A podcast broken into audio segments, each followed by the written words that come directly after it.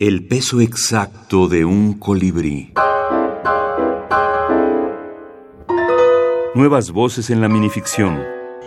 Carla Gabriela Barajas Ramos, de Neurosis de los Bichos. Portador. Aprovechó el estado de ebriedad de la víctima, su carencia de ropa, insertó una parte de su delgado cuerpo en él. Le dejó un dolor ligero, una mancha de sangre. Días después, la prueba dio positivo. El hombre, con los ojos hinchados, portaba Zika en la sangre.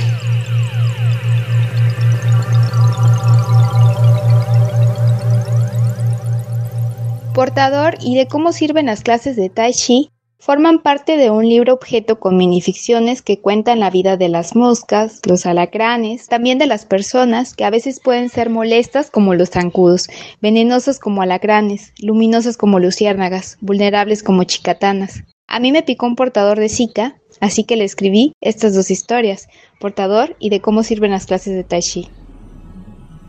Carla Gabriela Barajas Ramos, de Neurosis de los Bichos. De cómo sirven las clases de Tai Chi. El estúpido me creyó blanco fácil. Desnuda sobre la cama, así duermo, es muy mi cuerpo. Lo escuché cerca de mi oído.